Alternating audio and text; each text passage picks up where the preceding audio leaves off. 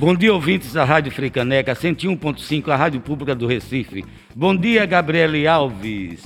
Eu sou Manuel Constantino e trago para vocês todas as quartas-feiras a coluna Papo de Artista. Nesta quarta-feira, eu tenho o prazer de entrevistar o nosso queridíssimo cineasta e produtor cultural Marlon Meirelles. Marlon trabalha há vários anos com formação em audiovisual com oficinas e cursos que são referências aqui em Pernambuco. Além disso, ele já foi muito bem premiado, viu? É um danado, mais de 70 documentários. E isso é fantástico, porque ele é jovem e tem esse pique de trabalho maravilhoso. Bom dia, Marlon. Bom dia, Manuel. Bom dia a todos os ouvintes da Rádio Freicaneca. Ô, Marlon, então, assim, para mim é muito importante como o Recife, ao longo desses últimos anos, aliás, há mais de 10, 15 anos, que se transformou num dos polos mais importantes do cinema brasileiro. Não só em termos de longa-metragem, mas também de curtas-metragens, de ficção e documentários. E, de repente, Pernambuco virou um celeiro. É, eu gostaria de primeiro você se apresentar de como você se interessou por cinema, e foi logo muito cedo, e por que você é, foi, se voltou principalmente para a questão da formação de audiovisual, que é extremamente necessário? Excelente pergunta, Manuel. Porque para a gente começar a se entender, a gente tem que olhar para trás, a gente tem que ver o passado. E durante a minha formação em cinema, eu lembro de conversar muito com uma amiga nossa, Andréa Mota. Sim, sim. E durante as nossas conversas, eu sempre reiterava o quanto eu sentia essa carência de entender sobre a nossa história, entender um pouco sobre os movimentos cinematográficos em Pernambuco. Então, a partir daí dessas inquietações que surgiram na faculdade, porque na faculdade a gente vê um pouco de tudo, né? A gente vê um pouco sobre roteiro, produção, fotografia, mas não tinha nenhuma cadeira que falasse sobre cinema pernambucano, que a gente entendesse o que é o cinema pernambucano, porque há várias reflexões sobre esse tema. É o cinema feito aqui no estado ou é o cinema feito por pernambucanos? Então, há várias questões envolvendo esse tema, mas é interessante olhar em retrospecto e entender que Pernambuco sempre foi um polo cinematográfico e a gente teve vários movimentos de cinema. Desde a década de 20 do século passado, com um o movimento ciclo. ciclo do Recife, sim, sim. e posteriormente, década de 40 e 50, com produção de documentários, depois o movimento Super 8, e aí a gente tem a retomada do cinema pernambucano com o filme Baile Perfumado, e agora a gente vive esse momento atual, a produção contemporânea. Então, assim, é uma produção riquíssima. E a gente ter a oportunidade de entender um pouco mais sobre essa história do cinema pernambucano, né? E passar essa informação para as pessoas é fundamental. Então, eu tenho muita paixão por isso, em contar essas histórias, entender sobre a produção cinematográfica que é tão, é, é tão cheia de departamentos. Quando um estudante chega na universidade, ele se depara com um universo riquíssimo você pode se aprofundar em qualquer um dos departamentos, né? Da produção, após produção. Então, trazer isso de uma forma simplificada para estudantes que talvez nunca tivessem acesso a esse conteúdo é algo transformador e é algo que me motiva bastante. O que eu acho importante, Marlon, é porque a gente esquece de contar a história. Se a gente não tem a história dentro da gente como referência para que possamos avançar, para que possamos dar saltos qualitativos para frente, fica difícil. Não é? é muito ruim essa, essa questão no Brasil das pessoas não saberem a história. E é importante, como você falou, saber da história do cinema pernambucano e, e daí você voltou-se para a formação. É, nesses anos todos que você atua na formação de audiovisual, é, quais, quais foram os momentos que você, que você acha que foram enriquecedores dos vários projetos que você faz? Manuel, eu às vezes me sinto velho quando olho para trás assim, eu já tenho mais de 10 anos trabalhando com formação. E aí os cabelos brancos vão chegando, né? A gente essa experiência. Mas o que eu posso te dizer é que é muito, é muito enriquecedor. Assim, cada processo formativo e que tem um desdobramento prático significa que a gente realiza um filme. Então é um filme que nasce numa cidade como Bezerros, onde eu estou agora, e é a cidade onde eu mais realizei formações. ou quando a gente vai para cidades do sertão do Pajeú, ou no sertão do Araripe, na zona da mata, sabe? Então, entender sobre toda essa pluralidade da cultura pernambucana e tanto de elementos patrimoniais ou elementos mais subjetivos que fazem parte da nossa cultura. Sejam filmes de personagem, filmes sobre é, movimentos culturais. Então, a gente acaba aprendendo ao passo que você está nessa posição de facilitador de professor. Então, acaba tendo uma bagagem muito grande dessas experiências. E isso, para mim, é, é, um vetor de transformação na minha vida, sabe? Poder ir para tantos lugares e conhecer essas culturas. É fantástico, assim, eu também dou aula de iniciação ao teatro, parei agora por conta da pandemia. É, é, mas, assim, como você, como é que a juventude é, é, recebe essas informações? É porque uma coisa é você iniciar, fazer cursos de iniciação estimular, abrir os olhos dessa, e o coração e a mente dessas, dessas pessoas para uma forma de arte. E depois que você passa, você tem perspectiva que eles continuem? Ou é uma coisa apenas de papo e foi embora e será que eles seguiram? Eles sempre seguem. E eu acho que no começo era um pouco mais difícil de colocar numa balança e ver um resultado objetivo, de ter números. Mas nesse ponto, onde já tive mais de 3 mil estudantes que passaram pelos projetos de formação, seja em documentário, seja em curta-metragem, oficinas de ficção, de roteiro, de produção. Então, é inevitável que, com o passar do tempo, a gente não vá para os festivais de cinema e encontre pessoas que passaram por você nessa posição de estudante. Então, já tive vários exemplos de pessoas que eu tive o prazer de estar junto nessa posição, né, de facilitador, de professor, e depois ser um colega de trabalho, da gente estar produzindo filmes juntos, ou encontrar pessoas nos festivais, estão apresentando seus próprios filmes. Eu fico extremamente orgulhoso, porque tudo isso é mérito, é mérito do estudante. Assim, a gente, enquanto professor, se sente muito orgulhoso, né, de ver que é, aquele conteúdo que foi dado, aquela, aquela oficina acabou despontando um desejo por mais. E através dessa oficina de iniciação, as pessoas vão se aprofundando, fazendo novos cursos de oficinas, muitas vezes indo para a faculdade. Então, isso é muito, é muito lindo de ver. Eu lembro muito de uma estudante que participou de uma oficina, ela morava na zona rural da zona rural da zona rural, sabe? Eu estava sentando para Pajeú e passava quase uma hora e dez de carro para poder chegar numa vila muito pequena onde um grupo de estudantes estavam participando dessa formação comigo. E eu lembro de no final da oficina apontar a câmera para uma menina, e ela é remanescente quilombola, ela morava ainda uns 20 minutos para dentro dessa zona rural, e ela acabou é, se apaixonando pela câmera e aí ela olha para mim assim deu um relato tão bonito que eu fiquei super emocionado. Ela disse que a partir da oficina ela teve o sonho de ser fotógrafa e aí você vê o sonho nascer numa pessoa. Você vê que uma oficina, um curso, pode realmente trazer uma nova perspectiva de futuro para alguém. E a arte emociona, a arte contagia, né? É como a gente se põe no mundo. Então eu fico super feliz em ver essas transformações é, cotidianas. Eu acho fantástico, assim, quando você. Por exemplo, eu tive vários alunos de teatro, inúmeros, e hoje eles estão atuando, que eu fico, eu fico muito orgulhoso. E alguns deles me chamam o meu, o meu pai de teatro. Eu rir. E fico feliz e orgulhoso, obviamente. Mas, Marlon, com essa, com essa pandemia, com essa crise sanitária e econômica do país, como é que os, os cineastas, os artistas de cinema como você, é, conseguiram se reinventar para que, que os projetos acontecessem? O que você fez nesse período pandêmico?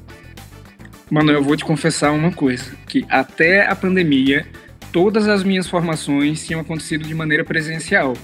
Então, mesmo para mim, que sou filho da tecnologia, né, eu nasci nesse momento assim, do, do VHS, indo para o digital, então para mim é muito familiar lidar com tecnologia. Mas até então, eu nunca tinha feito formações online. E aí eu me deparei com essa, sabe, essa barreira e esse desafio. Peraí, eu que trabalho com cinema, com audiovisual, com novas tecnologias, eu preciso formatar um curso que possa chegar às pessoas nesse momento. E foi aí que eu comecei a trabalhar com formação online. E desde então foram vários desdobramentos interessantes.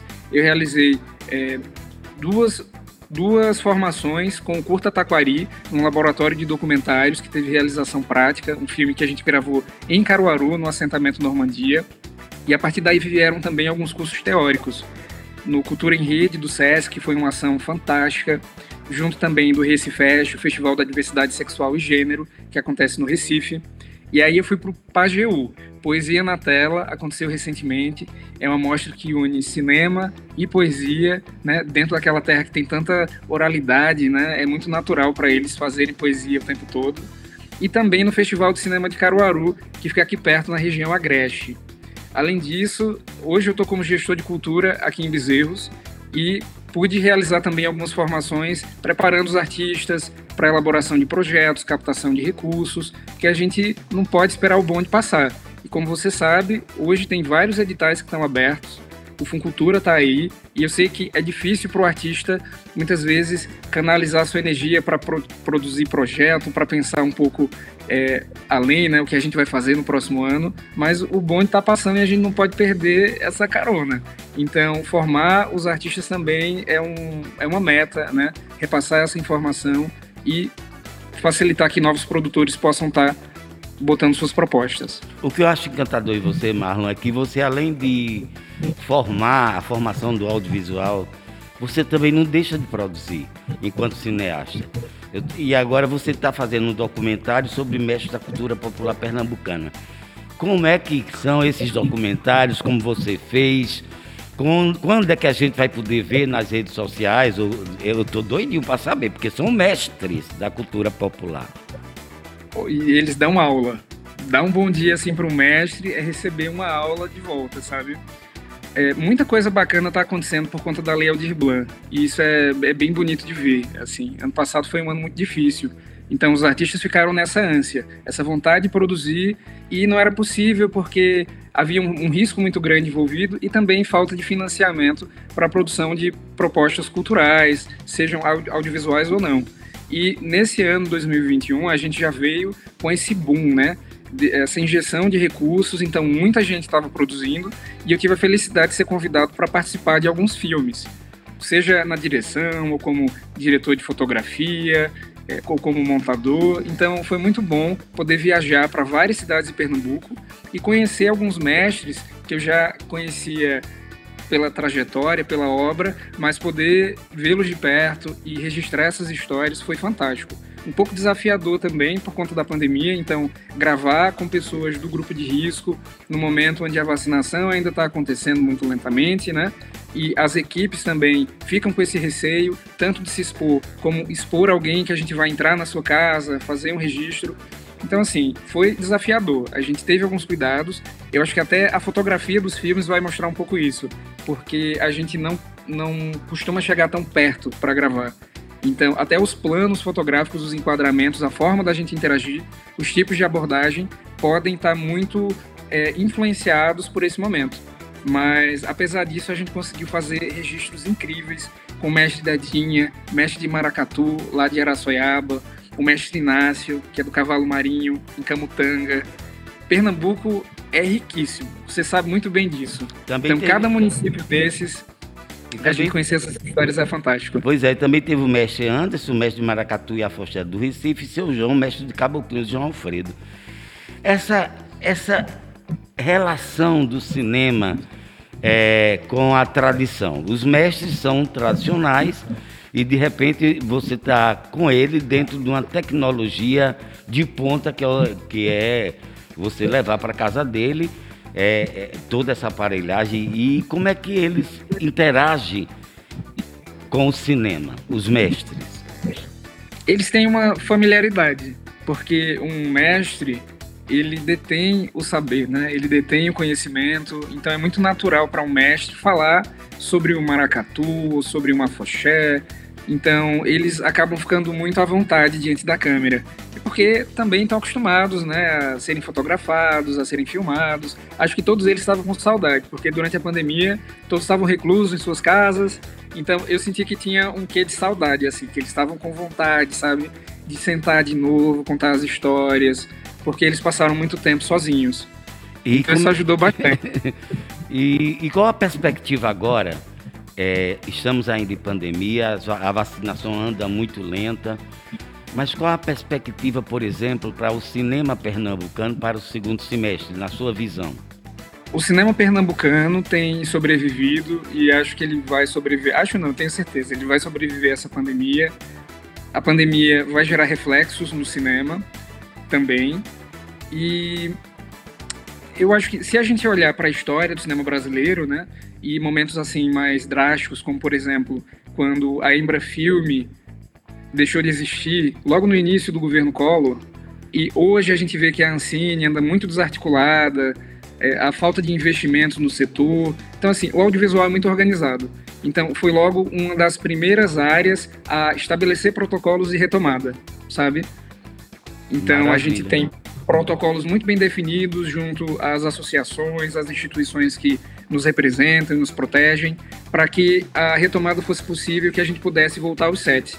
Então, assim, muitos projetos estão parados hoje, eles estão na fase de contratação com a Ancine, e aí há um, não há uma celeridade para que esses projetos aconteçam, e alguns estão sendo judicializados, inclusive, porque foram aprovados em edital, mas é, o trâmite não correu, então, algumas coisas estão havendo nesse sentido também, para que a produção não pare, para que as coisas voltem a acontecer. Aqui em Pernambuco é meio que uma bolha, né? A gente tem um investimento que é um pouco mais sólido do Funcultura, que é um fundo bastante estável, e isso é muito bom porque a gente tem essa garantia de investimento contínuo. Uhum. E filmes como Bacurau, por exemplo, são reflexos dessa política, da gente poder ter investimentos constantes no setor e os filmes continuem havendo. Porque você sabe, produzir filme é algo que é, é, é caro, né? Assim, exige mais recursos, é uma linguagem que, por sua natureza, envolve muitos profissionais. É uma indústria que movimenta bastante recurso. Então, ter esse investimento público precisa estar na pauta e a gente vai colher frutos disso no futuro. Então, quanto mais se investe em audiovisual, a gente tem representações do nosso povo e a gente leva a nossa cultura para outros lugares. Ô, Marlon, assim, tem uma coisa que eu, estava você falando, é essa perspectiva, o Fucultura, ainda bem que Pernambuco tem um Fucultura que dá uma certa estabilidade, que foi uma conquista dos artistas de Pernambuco, do Recife, e mas é, como você vê é, essa nova geração que você tem formado, como é que eles enxergam o cinema para frente a partir dessa pandemia? Você já conversou sobre isso? Ele já a pandemia reflete muito nesses jovens que você passou nesse período de pandemia como professor, como facilitador? Sim, Manuel. Não tem como a gente estar tá imune porque o cinema acaba sendo um reflexo do nosso tempo. Todo artista traz essa reflexão, né? Então, passar por uma pandemia é uma coisa única. Eu tenho 32 anos e até então, enfim, é, nunca tinha passado por algo parecido. E eu imagino que outras gerações também não. Inclusive você não deve ter passado por algo como essa pandemia. Então é, é algo inédito para a vida de todo mundo. E essa juventude acaba sofrendo bastante, porque talvez ela, ela possa estar um pouco menos calejada, né? A gente pegou um momento, a gente vinha de uma prosperidade, né, econômica e de investimentos também na cultura, e de repente é, tem uma crise econômica e vem uma pandemia, então muitas coisas mudaram rapidamente e a gente precisa se adaptar, a gente precisa entender os processos históricos também e entender que tudo que a gente viveu até então foi fruto da luta de muitas pessoas. Então é importante retomar essas lutas, fazer trabalho de base, entender como a cultura ela pode ser um vetor de transformação, um vetor também de propulsão econômica. A gente sabe que a economia criativa está aí e a cultura dialoga com vários nichos. Então, essa juventude tem que estar antenada, precisa entender esses processos e precisa participar dessas lutas. Porque, como você falou, Funcultura mesmo, é um, foi um processo de luta. A Lei Aldir Blanc foi um processo de luta. Ela foi uma conquista dos artistas. Então, desde o começo, eu estava lá militando, mandando e-mail para deputado, mandando e-mail para senador, para a gente poder ter essa mobilização política e conseguir ver os reflexos disso. Ô Marlon, tem uma coisa assim que veio aqui, a cabeça fica girando atrás de perguntas. É, você também tem filmes seus realizados. É, eu gostaria de saber como é que a gente pode ter acesso aos seus filmes. Tem devaneios, vários premiados. Onde é que a gente pode ter acesso? Ou só, vai, ou é possível em festivais? Ou se estão em plataformas digitais? Estão sim, em plataformas digitais. Eu tenho no meu currículo alguns curtas, médias e longas metragens. É, os curtas acabam ficando disponíveis mais facilmente no meu canal, então se alguém procurar lá Marlon Meirelles no YouTube ou nas redes sociais, sempre tem conteúdo que está sendo postado e assim vocês podem conferir o material que eu já produzi. Gente, Tanto olha aí, Deus, eu vou repetir, olha, vão no YouTube, gente, Marlon Meirelles, viaje na história desse rapaz, desse menino lindo, talentoso. E aí a gente encontra mesmo, né? É, é... Encontra mesmo, encontra mesmo, porque existe uma lógica, né, Manuel, para distribuição de filmes quando o realizador produz o seu filme, não é por má vontade que ele não vai colocar o filme no YouTube, mas na verdade é uma lógica de distribuição. Para que o filme possa ir para os festivais de cinema, depois ele pode ser distribuído na televisão, em plataformas de streaming, e no final da carreira dos filmes, que essa produção acaba sendo postada na internet. Então é um percurso que às vezes é um pouco lento e muitas vezes é cruel, porque impede que você comece a distribuir um filme num festival pequeno no interior, que é uma bandeira que eu levo muito também de regionalização, da gente poder produzir no interior do estado, mas que essa lógica dos festivais acaba incentivando que você mande os festivais para os festivais maiores, sabe? Fora do país, festivais classe A, que são os festivais mais renomados do país. Então, muitas vezes a gente acaba quebrando também essa lógica, distribuindo no interior e colocando na internet. Então, tem muito material disponível, tudo gratuito e acessível. Inclusive, alguns filmes estão com acessibilidade, como é o Olhos e Botão, um filme que eu gravei aqui em Bezerros. Que maravilha. Todos então, os públicos. Ah, agora sim, vamos mudar de eixo. Você estava de um lado. Vamos lá. De um lado como produtor, cineasta, e agora eu fico muito feliz de ter uma pessoa como você, como gestor do, do órgão, de um órgão público.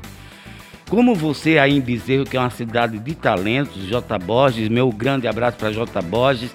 Aliás, eu já, já fiz um espetáculo com o texto dele de A Chegada da Prostituta no Céu. Né? Eu lembro. pois é.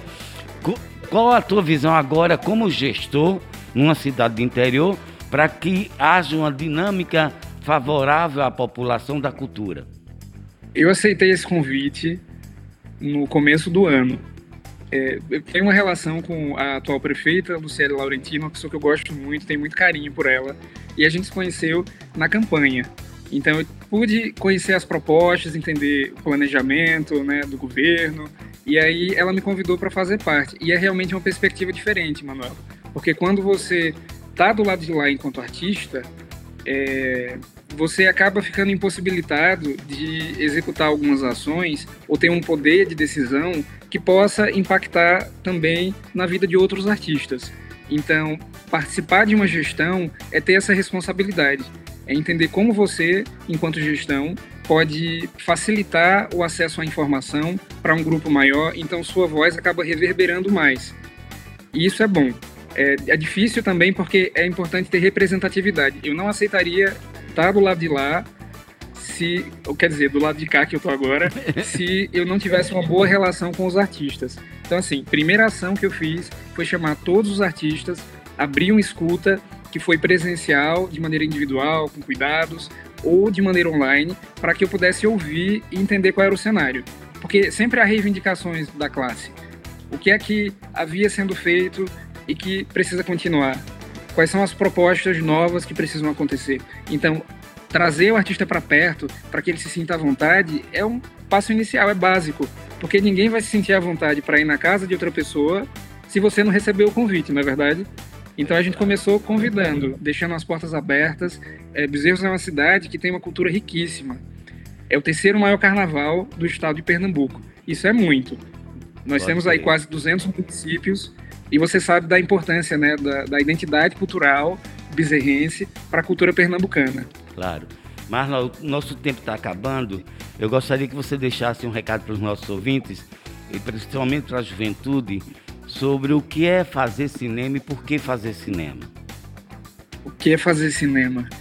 Cinema é paixão. Acho que todo mundo que faz cinema faz por paixão, porque não é algo fácil mobiliza muitas pessoas, mobiliza recursos, mobiliza muita energia.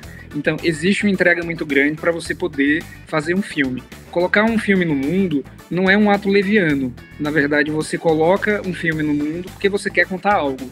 porque tem uma forma, tem um olhar que você vai trazer que é diferente. Cada dia, Manuel, a sociedade produz tanto conteúdo em vídeo que a gente precisaria passar uma eternidade para assistir a todo esse conteúdo. Então, por que é que você vai botar um novo filme no mundo? Porque você tem algo diferente para contar. É uma visão única, né? um processo único. Então, eu acho que cinema é um exercício de amor, de empatia e de a gente poder se projetar para outras realidades que não são a sua. No mundo de tanta falta de empatia, no mundo onde as coisas andam tão caóticas e às vezes falta essa sensibilidade, poder exercitar essa empatia e trazer isso para as pessoas é um exercício de amor. Então eu amo muito cinema e fico muito feliz de poder trabalhar nessa área. Ô Marlon, muito obrigado. Fique com a luz, espero poder trazê-lo de volta em outras oportunidades. Muito obrigado. Obrigado, querido. Eu que agradeço. Sempre vou estar aqui. E agora vocês continuam no programa BR 101.5. Quem está na pista é Gabriele Alves. Segue lá, Gabriele Alves, e até a próxima quarta-feira. Eu sou Manuel Constantino e aqui está acabando hoje a coluna Papo de Artuxa com Marlon Meirelles. Segue com você, Gabi.